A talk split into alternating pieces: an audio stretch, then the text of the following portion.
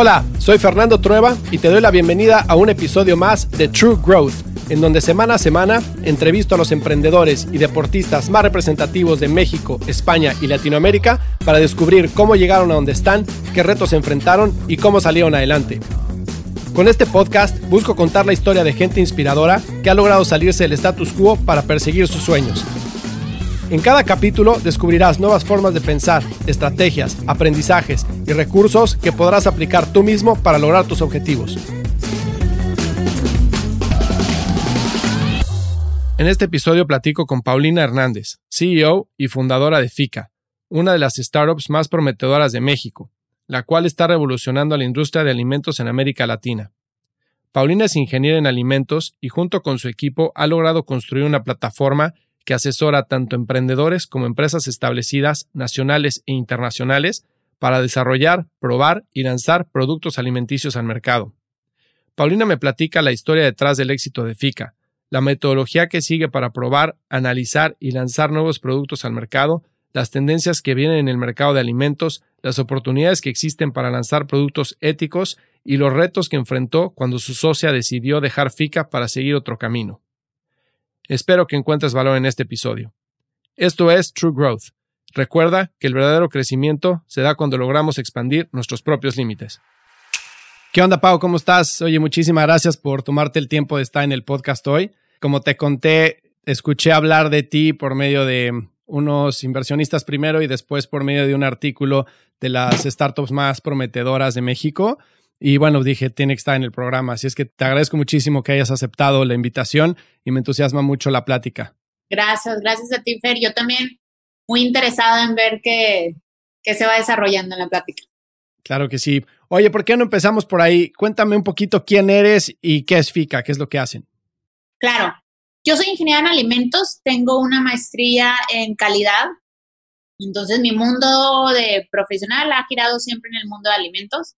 FICA es una empresa, te digo lo que significa es Food Innovation Quality Assurance. Es una empresa que se enfoca 100% al desarrollo de empresas del giro alimenticio y bebidas. ¿Qué es lo que hacemos o cómo desarrollamos las empresas? Las hacemos a través de innovación en productos alimenticios procesados. Aunque sean mínimamente procesados, pero tienen que tener algo de proceso. Entonces, FICA es como el, el aliado o muchas veces lo comparo como con quienes hacen branding, ¿no? Tú quieres un branding, vas con alguien y te hacen desde el naming, te hacen todo. FICA es lo mismo, el equivalente, pero cuando quieres un producto alimenticio o una bebida.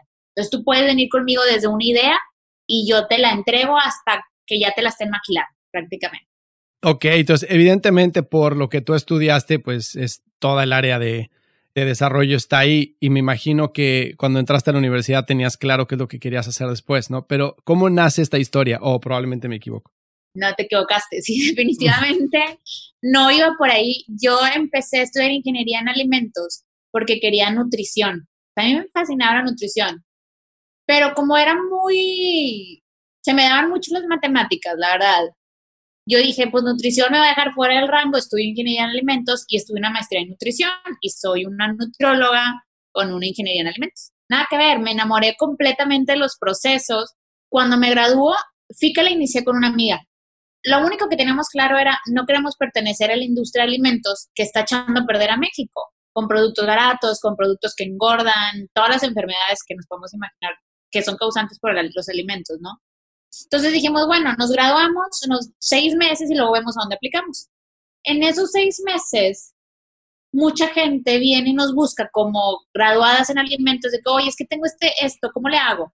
Y pues consejitos así, fue que ahí nace la idea de que, oye, vino un señor muy, muy insistente de que, oye, quiero que capacites a mi equipo, quiero que capacites a mi equipo no teníamos las ganas de que nos contratara como parte de su empresa dijimos, bueno, vamos a inventar algo para que no nos contrate como empleadas, pero que nos contrate como empresa externa. Y de ese vamos a inventar algo rápido, nace FICA. Nos juntamos en un café, cinco minutos, vamos a ponerle un nombre, Food Innovation Quality Assurance. Quizás muy obvio decirlo así, como te lo digo, todo completo y resumirlo en FICA. Y ese día, cinco minutos, el nombre, hicimos una lista, se la entregamos este señor jamás nos contrata, pero nos encantó la idea y de ahí fue, de ahí fue, seguimos, seguimos, seguimos. hicimos flyers, los flyers en PowerPoint, los entregamos. Nunca pensamos que se convirtiera en lo que es ahora, la verdad. Jamás, jamás, jamás. Esto fue hace casi siete años, ¿no? Casi ocho años ya. Casi ocho años ya. Oye, a ver, mencionaste algo, dijiste este cuate nunca nos contrató. Este, ¿por qué? ¿Qué pasó? Fíjate, no, no, entiendo por qué nunca nos contrató. Creo que tiene que ver mucho porque es un soñador, de esos de que sí quiero esto, quiero lo otro, y nunca aterriza ideas. Pero nosotras ahí estuvimos de que, bueno, aquí está completo, ni siquiera le llegamos a hacer una cotización, o sea, no fue tema de dinero, no fue tema de nada, fue que no aterrizó su idea realmente. Esta persona, muy chistoso, que a lo largo de los ocho años que hemos estado fácil, ha traído ideas con FICA, yo creo que unas cinco veces, de que, ah, es quiero desarrollar esto con FICA como alianza, ¿no? Y nunca se ha hecho algo. Ok. Total, entonces, de ahí nace, pues. Y entonces ustedes empezaron por una necesidad que, o sea, querían trabajar en la industria de alimentos, no querían ser parte de las compañías que están produciendo alimentos que no son de buena calidad, ven la oportunidad con este cuate de que sea su primer cliente, empiezan, se cae ese primer cliente y cómo le hacen para conseguir al siguiente cliente que no se des, o sea, cómo le hicieron para no desanimarse porque el, todo el concepto que parecía que hacía sentido de repente se cayó. Mira, yo creo que fue el interés de la gente exactamente, me acuerdo perfecto que nosotros empezamos, como te digo, con flyers de PowerPoint. En ese entonces todavía estaban muy de moda los mercaditos locales o empezaban los mercaditos locales de productores locales. O sea, en mi colonia hay un mercadito de alimentos, en la colonia de allá hay otro mercadito de alimentos. Y nos atrevimos a dar los flyers ahí. Como había mucha aceptación, sí cotizamos durante los seis meses, nada caía, sí nos hablaban, sí decían, pues así, se veía el interés. No sé qué pasó, Fer, no, no te sé decir a ciencia cierta, pero puede ser que a partir de que tuvimos nuestra página web, que fue a partir de los seis meses, fue que nos empezaron a caer contratos. Órale, qué interesante. No sé si está ligado, a lo mejor sí, la verdad, pero sí fue muy obvio que tuvimos la página y a partir de ahí el primer contrato. ¿Y ustedes hacían algo de publicidad digital o nada más subieron la página y en LinkedIn y social y ya? Fíjate que publicidad digital no se hizo, apenas este año se empezó con publicidad, con publicidad digital, porque hemos tenido tanto trabajo, hemos crecido tanto por de boca en boca, recomendación de boca en boca. Qué bueno. Qué bueno, pues felicidades. este año, muchas gracias, pero este año ya COVID, tantos temas en donde ya empieza a haber más competencia, empezamos siendo los únicos, empieza a haber competencia y bueno, nos queremos posicionar como los primeros, ¿no? Oye, ha evolucionado obviamente la compañía muchísimo desde que le empezaron. Ahorita platicamos en eso, pero cuéntame un poquito de qué tipos de clientes son con los que trabajas. Claro. Mira, nosotros tenemos cuatro tipos de clientes. Tenemos los emprendedores y por emprendedores, bueno, ya en esta categoría hay chavitos, universitarios, señoras, señores, hasta empresas que están en otros giros que quieren eh, meterse al giro de alimentos, ¿no? Tenemos muchos supermercados o puntos de venta porque a ellos les desarrollamos marcas propias, súper creciente este tipo de mercado. Tenemos a las empresas medianas que ya tienen productos, que ya tienen ventas, pero no tienen un departamento de innovación o de calidad. Entonces nos contratan como una extensión de que, pues bueno, no quiero tener a alguien aquí fijo o no quiero tener a tres fijos, mejor hago un desarrollo contigo que me tardo la mitad de lo que yo me tardaría internamente. Entonces, esos son otros. Y tenemos un cuarto cliente que son las grandes empresas, las multinacionales. Con ellos no funcionamos como un departamento de innovación, pero más bien como un, como un vigilante de la calidad de sus productos. O sea, a mí me mandan a recoger productos de todo México, de sus productos, y me dicen, oye, dime que la calidad está bien o está mal para yo tener correcciones en mi plan. Entonces, sí tenemos a todos estos diferentes tipos de clientes. Oye, ¿cómo evolucionaron hacia eso? O sea, cuando empezaron era la idea de queremos desarrollar alimentos, ¿no? Ideas de nuevos productos y cómo van evolucionando a dar este servicio de quality assurance, este servicio de, pues no es un mystery shopper, pero digamos de agarrar productos de las marcas y, y de trabajar con los autoservicios. Mira, sí empezó todo como siendo un laboratorio, como lo que nos graduamos, sabíamos hacer un desarrollo a nivel laboratorio, de ahí quedó pero empezamos a aprender el que tiene dos años de vida, ¿no? Los productos. Entonces, como que era muy desanimado, muy desanimante el entender que los productos de nuestros clientes y que los productos que más sabíamos que tenían potencial de éxito y que tenían ya un fundamento científico, como morían. El crecer nace empujar al éxito a nuestros clientes. Entonces, FICA, en lugar de crecer como de forma vertical, empieza a crecer de forma horizontal. Ya no solamente hacemos el desarrollo, hacemos la investigación de mercado, cómo vamos a posicionar tu producto, temas de factibilidad económica. Empezamos a ver todo esto. Entonces, todo este crecimiento horizontal es lo que nos llevó a entender qué se necesita para que el producto tenga éxito. Así es como empezamos a definir, pues, los servicios. Y ahorita tienen una suite de, servicios que va desde la creación del producto hasta la comercialización, la viabilidad del producto, el posicionamiento y todo, ¿no? Exactamente, exactamente. Lo padre es que FICA sigue siendo experta en lo que hace FICA.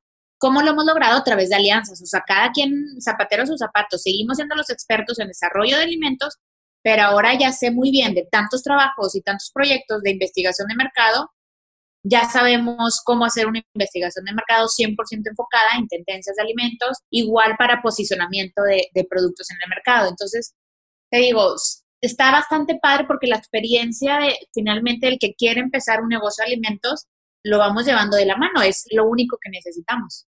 Claro. Oye, y a ver, empezar un negocio es una categoría sumamente competida, ¿no? No solo en México, sino en todo el mundo, en donde gran parte del éxito de los productos está en conseguir el espacio en el anaquel para poder tener frente de tienda, ¿no? Y que la gente pueda encontrarte, obviamente tener un empaque sumamente llamativo, tener buena comunicación, este, obviamente que el producto sea muy bueno, etcétera, ¿no?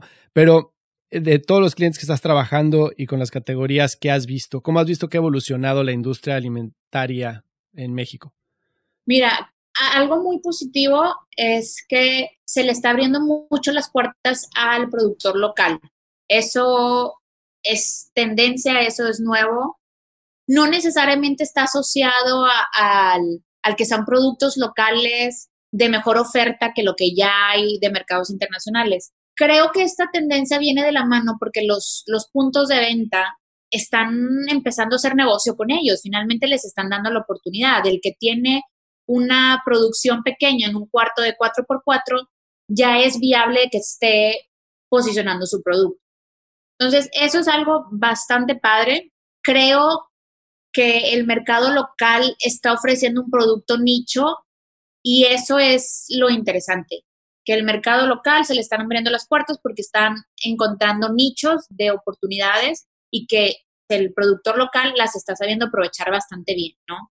Entonces, por ahí va una, o sea, una tendencia, va un cambio, va esto que está surgiendo, ¿no? En el mundo de alimentos. Oye, y este, el tema de local, lo que yo he visto y de la gente con la que he platicado, he notado que lo local tiene diferentes connotaciones, ¿no? Por un lado es local como de apoyo a la comunidad, por otro lado es local como eh, una percepción de algo más orgánico y de mejor calidad, con menos este, químicos, digamos. Y por otro lado está el tema de que el local se aprecia más fuera de su país que dentro de su país. Estas tres cosas, ¿tú las has notado? ¿Crees que sean ciertas? Mira, me voy por la segunda opción que dijiste, que la gente piensa que es mejor por temas de químicos. Ese lado sí es viable. Hay dos cosas. El productor local puede haber uno informal y puede haber uno formal. Yo estoy 100% en contra del producto artesanal, que por ser artesanal es la excusa para no hacer las cosas bien. Porque sí, e, es, es muy típico, ¿no? Porque procesar alimentos, sí está la parte nutrimental, sí está la parte de que los procesos influyen mucho para yo presentarte un producto rico en nutrientes, pero también está la parte de bacterias, está la parte que que nos concierne a todos los ingenieros en alimentos y que la industria de alimentos ha luchado constantemente para que cuando un consumidor esté ingiriendo un alimento, pues no se vaya a enfermar, no se vaya a contaminar, ¿no? Entonces, hay dos cosas muy diferentes. Hay una producción local. La que yo me refiero específicamente a producción local es el alcance que tiene el productor. Te voy a poner un ejemplo, simplemente helados. O sea, si conocemos a los productores locales de helados es porque tienen un alcance a tantos kilómetros a la redonda y a lo mejor ya enviar incluso a otro estado, enviar, estar haciendo envíos en todo México, se complica la logística por su producción y por su alcance. Claro. Entonces, a ese me refiero al local, al que está haciendo las cosas bien, puede o no tener químicos, porque ya depende mucho de la esencia del producto, y es un punto que, que veía tus preguntas, ahorita te, lo, lo aclaro más, el que se abre las puertas, el que está haciendo las cosas bien, a ese me refiero al productor local, porque está cumpliendo con normas, porque se asegura que su producto no va a enfermar al consumidor. El producto local, que generalmente lo describen como artesanal, estoy muy en contra de ese porque se quiere posicionar con mentira de está asegurando que su producto tiene más nutrientes o que no tiene químicos. Te voy a poner el ejemplo del Gerber. Hay tantas personas que vienen con nosotros y nos dicen, no, es que Gerber es una basura, chala, la, la, la, de Gerber. Mm. Gerber te asegura que nunca va a traer una bacteria a su producto por el proceso que está. No es el mejor en nutrientes, pero bacteria cero. Yo le digo a las personas que prefieres cero bacterias, esta cantidad de nutrientes o X cantidad de nutrientes o fulanita de tal que te está vendiendo su papilla artesanal, que a lo mejor puede tener muchos nutrientes porque la hizo ayer, pero no sabes qué onda con las bacterias. Los nutrientes no, te van, a, no van a enfermar al niño, las bacterias definitivamente sí. Ya. Entonces lo mismo en las salsas, en los tamales, en los tacos, en todo lo que hay. Entonces, sí, a ese me refiero al local, al que está haciendo las cosas con un alcance nivel de distribución a nivel local, que impacta la economía local y tiene la posibilidad de crecer a nivel nacional solamente depende de sus canales de distribución. Oye, ¿dónde se rompe la línea, si es que se rompe, entre mantener la calidad y el costo contra producir a alto volumen, a alta velocidad, sin sacrificar otra vez la calidad del producto? ¿Dónde empiezas a balancear el cuánto dura el producto en el anaquel contra cuántos productos o cuántos ingredientes le meto para que no sean nocivos para la gente? Mira, la verdad es una pregunta con una respuesta algo compleja, porque para empezar, calidad en el mundo de alimentos, yo me puedo referir a, a lo que estamos viendo, a la percepción sensorial, al producto mismo. Entonces, una cosa es lo que te presenta el producto, que para mí calidad es la planificación del producto que esté dando lo que se planificó. Las grandes empresas no planifican un producto que tenga pocos ingredientes, que te haga bien. Ellos están planeando un producto barato, que te sacie y que pueda llegar hasta la punta de la montaña porque ahí quieren llegar a la tiendita. En esta esencia del producto, ellos están haciendo muy buen papel, tienen un producto de mucha calidad porque no se está echando a perder, porque te llega esponjosito cuando tiene que estar así, porque te llega tal y tal y tal. Entonces, para empezar ahí, como si tienen buena calidad, sí, sí tienen buena calidad. No planean ser un producto que te nutra, no planean ser un producto que tenga estas características que ahora empezamos a, ligar más con calidad, que es nutrientes, vida de anaquel. Vida de anaquel es un tema muy... Siempre hacen los clientes regresar, así lo pongo. Llega una persona y me dice, oh, es que yo no quiero cero aditivos, va, tu producto va a durar 10 días. Contentísimos porque tienen un producto muy natural, intentan hacer un negocio con un producto que dure menos de tres meses, van a regresar conmigo y decirme, échale aditivos. Porque no me doy abasto con ir a dejar el producto, ir a recoger lo que sobra, mandar a este estado, no, no, no, no, no. La esencia del producto, te digo, puede estar muy bien definida, pero a veces hacerlo negocio va a ir en contra de la esencia del producto. Son las mismas decisiones que en algún momento los grandes corporativos se, se enfrentan. No quiero que se eche a perder, échale tal cosa quiero bajar costo, échale otra cosa. Por eso la lista enorme e interminable de los ingredientes, pero te estás comiendo un producto que no te va a enfermar. ya, ¿y qué consecuencias tienen los aditivos? ¿Sí tienen o no? Sí hay, sí tienen consecuencias. Ese lado no soy, no estoy muy familiarizada en cuestión de el ingerir el alimento. Como ingeniero de alimento me corresponde ver, está aprobado por las entidades que tiene que estar aprobado, va, dale, lo podemos usar. De ahí ya hay muchas, muchos estudios que te pueden decir si te puede hacer daño, no lo digiere tu cuerpo, si te atora, este, le mete mucho ruido, ya hay de mucho. Pero como hay de mucho también que dice simplemente está aprobado por las entidades, a veces, para poner un ejemplo así rápido, hay entidades europeas que te dicen esta lista de aditivos está permitido. En otra entidad en Estados Unidos que es un poquito más laxo, es decir, tiene una lista de aditivos un poco más grande, y México todavía un poco más grande. Entonces, queremos ser muy exigentes, exigentes, vamos a usar aditivos que están aprobados por las leyes europeas, por las leyes asiáticas, por las leyes de Estados Unidos. Entonces, la verdad es que de estar permitido, está permitido. Te voy a poner un ejemplo que seguramente has escuchado, que es el, el famoso monosódico que está empezando a causar esto, que está empezando a causar el otro, que evítenlo.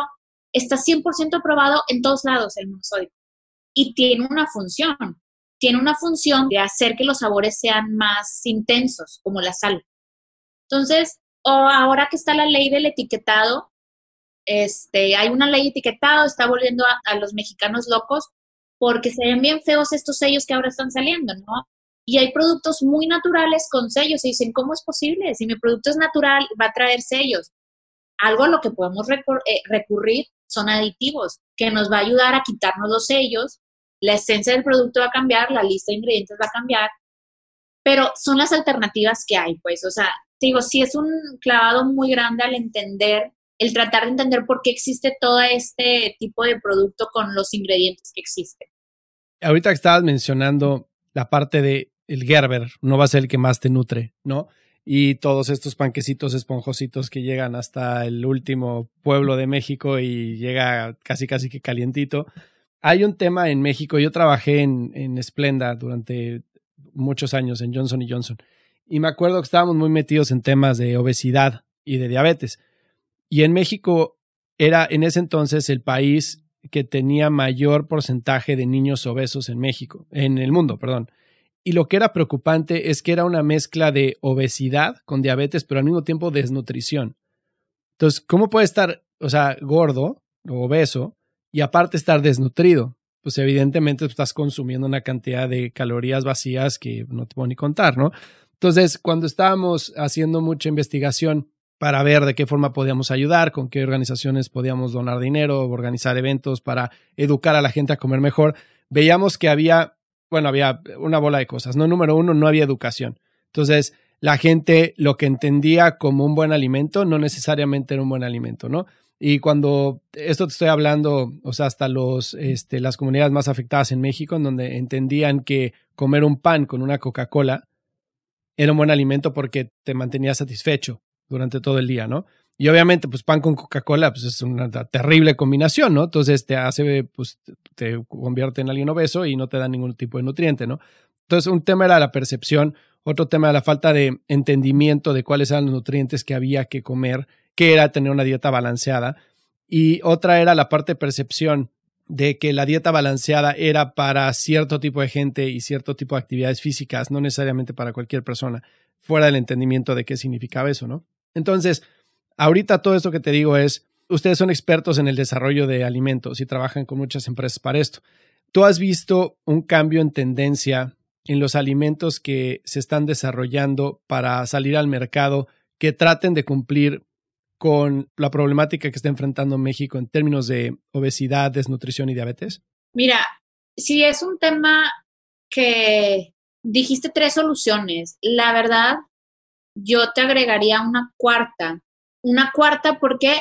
Porque no hay oferta, no hay oferta. El que sigue teniendo 20 pesos para comer, se va a seguir comprando la coca y se va a seguir comprando el pan porque no va a alcanzar otra cosa y necesita estar saciado, necesita energía.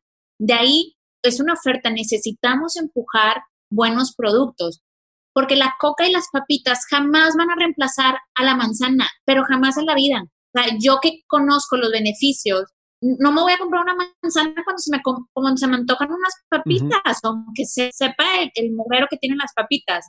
Ahora, ya respondiendo a, a tu pregunta directamente, sí han habido cambios, Fernando, pero lamentablemente los cambios solamente están en productos nicho el que sigue teniendo 100 pesos en la bolsa para comprarse un snack. Entonces sigue siendo la minoría. Ahí te digo, hay mucha oferta, hay muy buenas cosas. Ahora, resultado de la pandemia, hemos empezado a trabajar proyectos de confitería. Antes nadie pelaba la confitería. Hemos empezado a trabajar bebidas preparadas, o sea, con un mayor, valor nutrimental, no hablando de que la vamos a tomar para nutrirnos, pero simplemente va a tener menos mugrero que las que tienen las otras hay una mayor conciencia, pero igual es para oferta nicho, no es para oferta base de pirámide. Y ahí hay un gran problema. Entonces, ¿qué es lo que hace falta para ofrecerle a ellos un producto que los hace y que se alcancen con 20 pesos? Hace falta innovación, incorporar nuevos ingredientes, incorporar nuevas tecnologías que nos permitan bajar grasas, quitarnos calorías vacías. Eso es lo que hace falta. en mi experiencia, en FICA han venido de 100 clientes, un cliente quiere un producto con estas características. Porque se necesita mucha inversión, porque se necesita mucha pasión, porque el retorno de gratitud o, el éxito va a estar, te va a alcanzar más lento que un producto nicho. Claro. Entonces, sí se puede, o sea, sí se puede hacer un producto de bajo costo que tenga buenos componentes nutricionales o que no esté tan lleno de calorías vacías y de ingredientes porquería como estabas mencionando tú, sí se puede hacer. Sí se puede hacer, sí se puede hacer. Claro que se puede hacer. Y en México existe una bola de ingredientes que aquí no sé si voy a sonar muy ignorante y lo que te voy a decir no es, muy, no es cierto, pero el amaranto, por ejemplo, yo crecí en, en, una familia en la que el amaranto se veía como si fuera el siguiente superfood, ¿no? Todo el mundo decía, cómete un amaranto y agarras este, energía. Obviamente el amaranto tiene muchísimo azúcar por la miel, pero hay amarantos que vienen un poco más en forma pura y natural que, que tenía, mi papá los mezclaba con licuados y, y se los ponía a miles de cosas y lo comíamos todo el día. No sé si eso es algo bueno o no, pero sé que en México existen muchísimas semillas y muchísimos ingredientes que probablemente no todos estén descubiertos, otros sí, y que el problema que existía en la cadena de valor era la tecnología para, para sacar los nutrientes de la tierra o de donde estuvieran para poder llevarlos a la manufactura. Esto es verdad, número uno, pregunta. Y dos, ¿cuáles son los ingredientes que tiene México que no crees que estén tan explotados, que deberían de ser más explotados para poder llevar este tipo de alimentos a la base de la pirámide? Mira, eh, así, on top of mind, tengo dos. El amaranto, estás muy cierto, el amaranto creo que falta mucho por terminar de explotar los usos del amaranto. Definitivamente es, un, un superfood, es un alimento cargado de cosas buenas. Y refiriéndome al amaranto que no está cubierto con miel, por las calorías que puede estar aportando este. Y el número dos, creo que es el...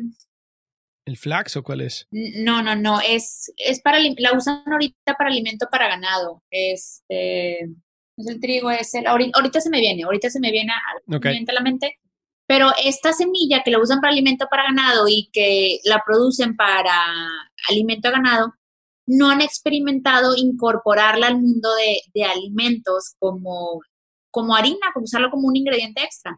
Igual está cargada de nutrientes, su producción es fácil, el suelo mexicano se puede dar muy fácil esta, esta semilla. No es el centeno, es el Ahorita, me viene, la estoy forzando mucho. ahorita me viene. No te preocupes. Oye, entonces el tema está en descubrir aplicaciones, utilicemos el amaranto como ejemplo, descubrir aplicaciones del amaranto o utilizarlo en otro tipo de productos que no sea nada más la barra de la alegría que conocemos. Creo que también se hacían tortillas de amaranto, eh, se hacen un montón de cosas de amaranto, ¿no? Y para ello tienes que meter tecnología en términos de maquinaria y de y también dinero en investigación o está todo eso al alcance de la mano sí, sí, tiene que haber tecnología definitivamente para transformar la materia prima, para dejarla en el estado que, tenga que estar, eh, se tenga que utilizar. Pero otra tendencia muy fuerte es, y esto lo hemos visto tan claro hace siete años que empezamos, todo el mundo quería tener su propia maquila. Hoy en día, el 90% de los proyectos que se hacen en FICA me dicen que me maquile alguien. Entonces, eso está abriendo también puertas a innovaciones rápidas y está abriendo puertas a que se incorporen ideas locales muchísimo más rápido a mercados formales. Entonces, la tecnología no está siendo hoy en día un problema.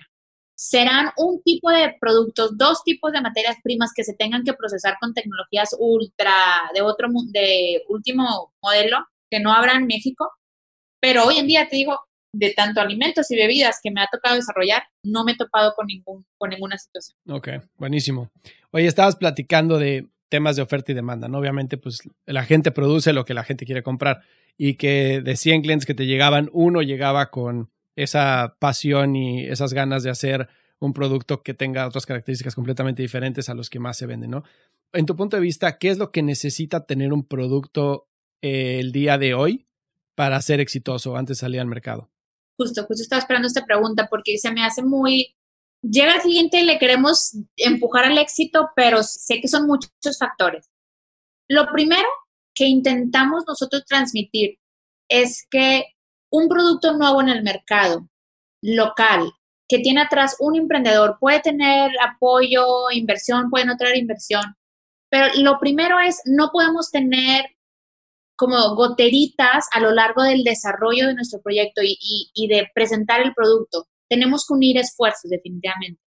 Y el primer esfuerzo que tiene que quedar muy claro para cualquier, para cualquier emprendedor en este mundo es que la marca tiene que hablar lo mismo que el producto. Porque muchas veces, te voy a decir, hay gente que viene con nosotros y menosprecia el trabajo que podemos hacer en un producto. Y yo los pongo en esta decisión, les digo, a ver, toma una decisión. ¿Estás dispuesto a pagar cuántos miles de pesos para que te desarrollen una marca en las agencias más fregonas de México? Y tú piensas que el desarrollo que tú hiciste en tu casa va a ser suficiente para hablar el mismo idioma, marca y producto. Entonces, siempre fue la disruptiva de, o, la disyunción de, o el producto merece el mayor aporte económico o, o la marca. Entonces, nos hemos dado cuenta que los dos van a la par. No puedes tener un producto que le esté hablando a un mercado de que, esté dando una promesa falsa, porque el momento que lo compran no van a hacer una recompra y no vamos a tener gente leal. Tienes una buena marca que le habla a un nicho de una forma, no un nicho, un mercado muy específico y tu producto va de la mano con lo que estás hablando, de ahí empieza el éxito. Eso es lo primero de éxito y definitivamente, y yo creo que correría por ambos sentidos, hacer las cosas bien nos va a abrir puertas. Y un emprendedor no se puede dar el lujo de hacer las cosas a medias ni hacer las cosas mal. Hay formas de hacer las cosas bien con poca inversión, con media inversión y con mucha inversión. De aquí es la creatividad de los expertos. Pero definitivamente el hacer las cosas medio bien y que invento una tabla nutrimental y que invento esto, invento lo otro, definitivamente va a llevar a la muerte al producto porque se está goteando, se está goteando energía, se está goteando todo ese potencial que tendría para posicionarse de una forma contundente, ¿no? En, el mercado. Fíjate que eso que dices es súper cierto. Eh, yo trabajo mucho con empresas de tecnología, más que nada, también de productos de consumo, pero más de tecnología. Y pasa muchísimo eso también, que construyes un producto y después quieres vender una cosa completamente diferente para generar tráfico a tu producto, ¿no? Pero después te sorprendes porque ese tráfico rebota, ¿no? El bounce rate del sitio rebota y no convierte. Dices, bueno, no, es que los trajiste con una promesa falsa. ¿no? Ahora, en tecnología, y suena a que en la industria de alimentos también, el producto es el rey. Tú puedes tener el peor marketing del mundo, puedes tener la peor publicidad del mundo, y si tu producto funciona, cumple con una, resuelve un problema de una forma fácil de usar, y, y, es un producto que gusta a la gente, ese es tu marketing, ¿no? Porque esa gente va a hablar de tu producto y vas a traer a más, a más clientes. Obviamente puedes si tienes todo eso, puedes meterle toda la lana que quieras en marketing y vas a ser súper exitoso, pero no funciona del otro lado. O sea, no puedes tener el mejor marketing con el mejor performance, con el genio del SEO, con el genio del el mobile marketing y traerlo a un producto que no funciona, ¿no? Definitivamente. Y, aparte, y adicionalmente acá, los puntos de venta cada vez están más informados para saber si lo que le estás prometiendo es, es bueno o no. O sea, si va de acuerdo a lo que estás, a la propuesta de valor que estás prometiendo. A lo mejor el consumidor no sabrá y a lo mejor habrá puntos de ventas muy locales, la tiendita en la esquina que no te van a saber exigir, pero vas si quieres crecer, de ahí no vas a pasar. Entonces, sí, definitivamente es bien importante tener estos dos, tanto el marketing, todo, el perfil del producto muy bien dirigido a alguien y el producto igual no, no estar hablando diferentes idiomas. Oye, en estos desarrollos de producto que hacen ustedes, obviamente está la parte de investigación, está la, parte de testing, está la parte de prueba de producto. ¿Qué tipo de metodologías utilizan para probar el concepto antes de sacarlo al mercado para poder minimizar el riesgo de que el producto sea un fracaso? Hay dos momentos claves. El primer momento clave es que nuestra metodología tiene una investigación de mercado que nos ayuda muchísimo a caracterizar el producto, tal cual, el chocolate o vainilla, el chocolate, este, 100 mililitros o 120, 100. Hay una etapa en donde hacemos una investigación de mercado, definimos a quién le queremos vender y luego caracterizamos el producto. Esa es la primer clave para acercar al éxito al, al cliente, ¿no? Al desarrollo del cliente. Y la segunda ya es 100% y ya es una etapa posterior en, el, en, el, en nuestra metodología, casi al final, es el desarrollar los aspectos sensoriales del producto. en donde tal cual es, te gusta o no te gusta. Pero el te gusta o no te gusta no lo hacemos, no lo hacemos dependiente del cliente, lo hacemos dependiente de lo que está en el mercado. Entonces, si te gusta o no te gusta a ti o a tu mamá o a tu prima, que muchas veces nos han venido, es que no le gusta a mi abuelita, pues bueno, te quieres basar en el gusto de tu abuelita o en el mercado. Entonces, clave para nosotros es definir cuál es la percepción del mercado para nosotros entregarla al mercado y no entregarla al cliente. Ya, ya, ya. Hacen prueba ciega también de comparar con otro producto, ¿sí? Esa prueba es bien específica cuando alguien quiere imitar un producto. No la hacemos en todos, pero cuando alguien viene y me dice, oye, imítame este producto, ah, hacemos pruebas ciegas. Oye, a ver, cuéntame de algún producto que te haya encantado trabajar en él. Híjoles, muchísimos. Ahorita hay un producto que, que, que está actualmente se está corriendo, que ya está en la última etapa en donde ya estamos buscando el maquilador, en donde se estamos haciendo toda la logística para que el, cliente ya tenga el producto.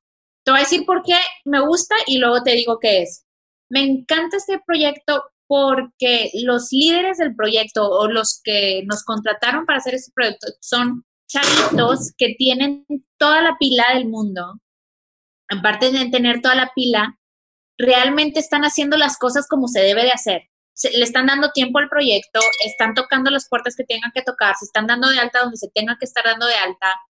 Todo lo están haciendo con una metodología bastante limpia, que a pesar de que nosotros la tenemos bien limpia, rara vez alguien está dispuesto a seguirla así tal cual.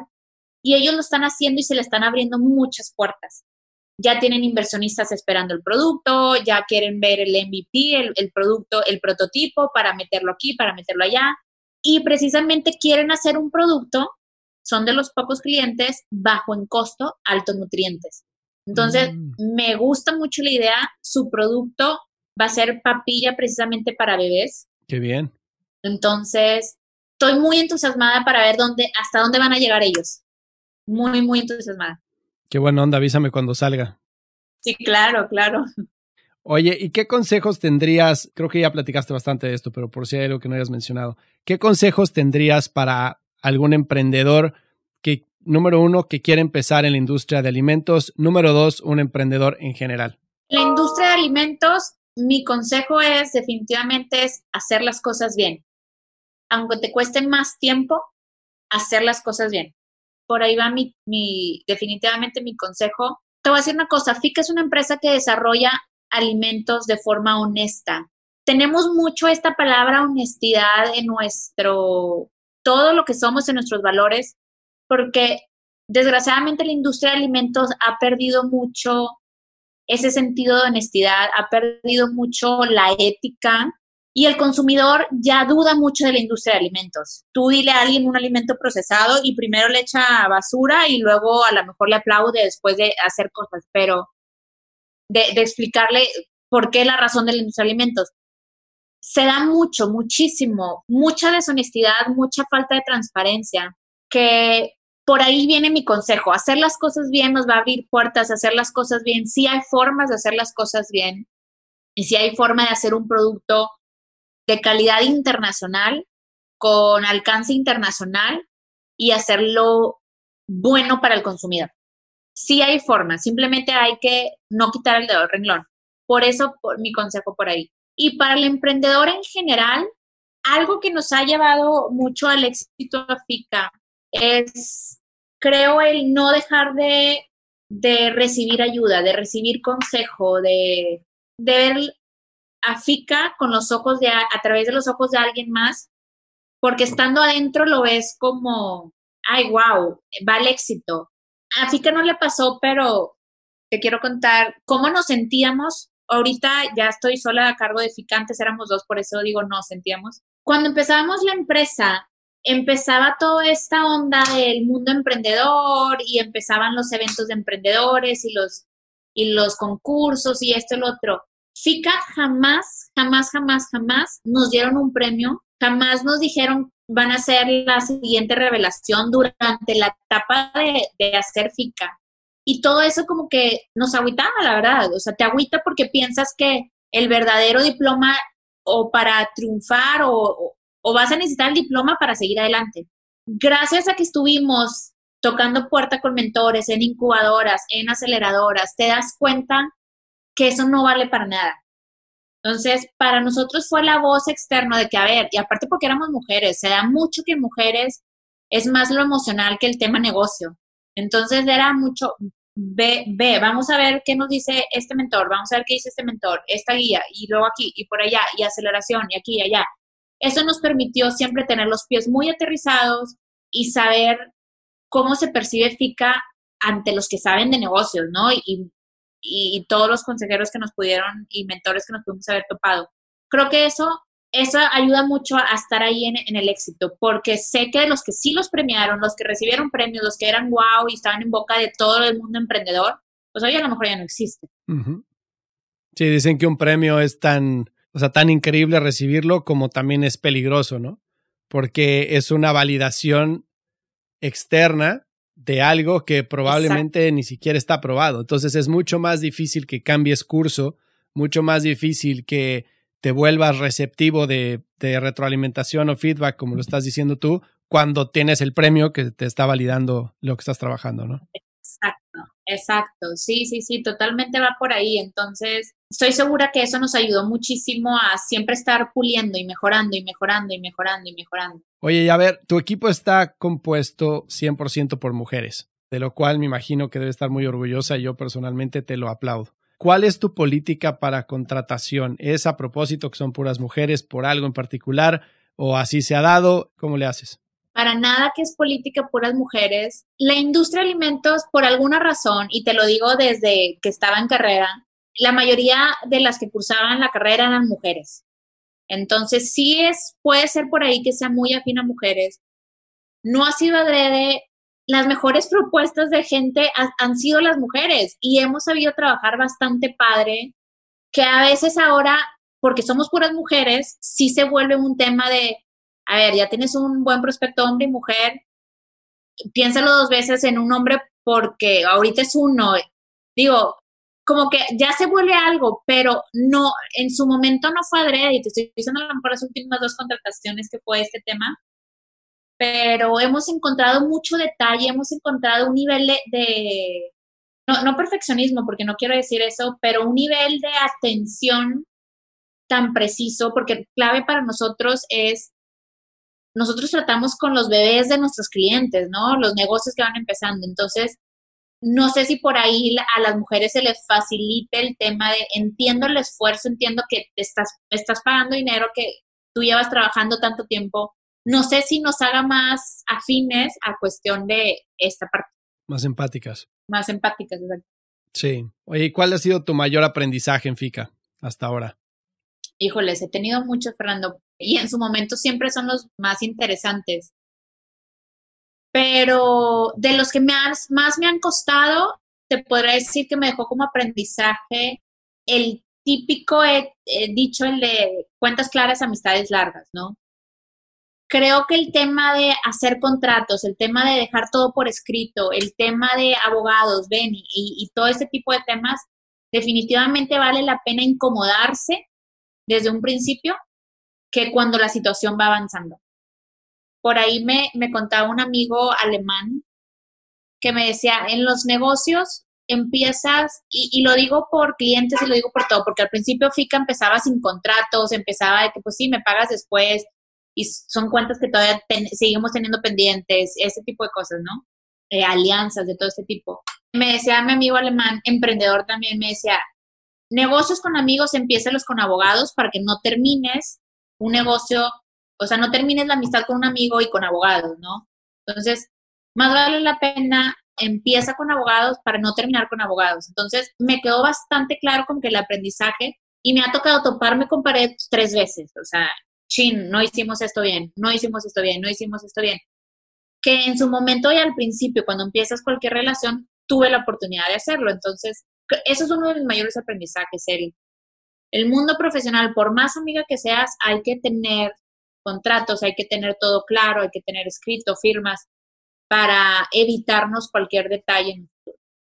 Oye, tu amigo alemán no, se sacaba de onda cuando te decía eso, porque creo que eso es bien latino, bien mexicano y bien latino, el tema de que te dé pena cobrar. que te dé pena decirle a tu amigo, oye, pero vamos a hacer un contrato. Cuando dices, pues, ¿qué tiene? O sea, pues, es un negocio, vamos a hacer un contrato, como dices, por proteger nuestra amistad hay que hacer un contrato. Y me queda claro que no me vas a transar ni yo a ti, pero es mejor poner un contrato de por medio, ¿no? Pero nos cuesta muchísimo trabajo porque sentimos que le estamos diciendo a la otra persona tramposa y que no estamos, que estamos dudando de ellos y entonces nos da pena prevenir y pues normalmente siempre lamentamos, ¿no? Claro, definitivamente sé que es algo latino y sí se sorprendía de por qué hacen las cosas así, claro, porque al principio suena como más suena más honesto, suena más, eh, como, como dices tú, así como mi amigo o mi conocido, pero le damos más valor a lo intangible que lo tangible, ¿no? Y al final eh, se, se, vuelve una contradicción. Sí. Oye, ¿y tu momento más difícil en la compañía cuál ha sido? Definitivamente la salida de mi socia, pero también fue lo que más nos impulsó a estar a donde estamos hoy. O sea, el momento más difícil se volvió el acelerador más fuerte que ha tenido FICA en su crecimiento. Ok, ¿y cómo le hiciste para convertir la adversidad en una oportunidad? Clave ha sido no aferrarme a algo, definitivamente. Y creo que ha sido clave en todo el crecimiento de FICA. Y estoy yendo en contra de lo que cualquier libro dice que el de planear, el de pensar, sueña, lo escribe, lo plan, eh, la visión, ten la visión.